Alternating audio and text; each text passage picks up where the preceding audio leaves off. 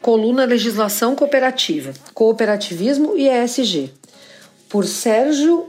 Luiz Bediato Júnior. Narração: Fernanda Schiden. Nos últimos anos tem crescido o interesse pelo tema ESG, sigla oriunda da língua inglesa, que traz a ideia de incorporação de preocupações ambientais, sociais e de governança corporativa aos negócios. Porém, a popularização do tema veio acompanhada também de polêmicas. Durante o ano de 2022, por exemplo, fundos de investimento vêm sofrendo investidas legislativas e judiciais em alguns estados norte-americanos, a partir do argumento de que a adoção de estratégias com foco no ESG não levaria em conta o melhor interesse dos investidores e, portanto, violaria os deveres fiduciários dos administradores.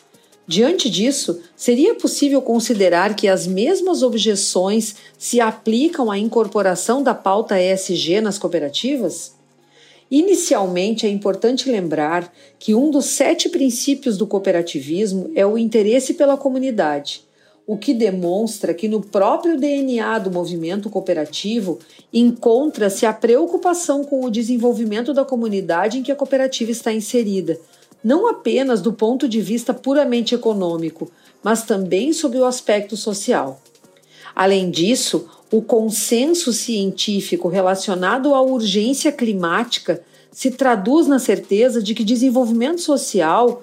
somente terá vez com medidas enérgicas relacionadas à preservação do meio ambiente.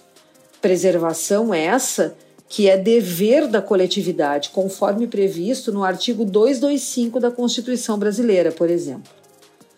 Além disso, é importante desmistificar a ideia de que haveria oposição entre a pauta ESG e os interesses dos associados, quando a verdade demonstra que a estratégia ESG protege a organização e todos aqueles que dela fazem parte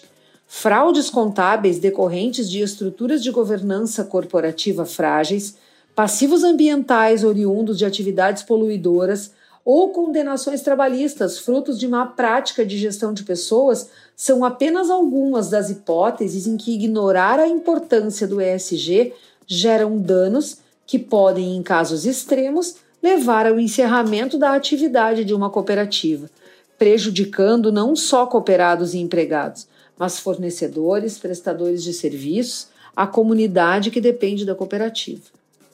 Essas reflexões nos trazem a inevitável conclusão de que o ESG representa a verdadeira razão de ser do movimento cooperativo e que o cuidado com questões ambientais, sociais e de governança corporativa representa verdadeiramente uma das formas pelas quais gestores e administradores de cooperativa podem cumprir o seu dever legal de diligência.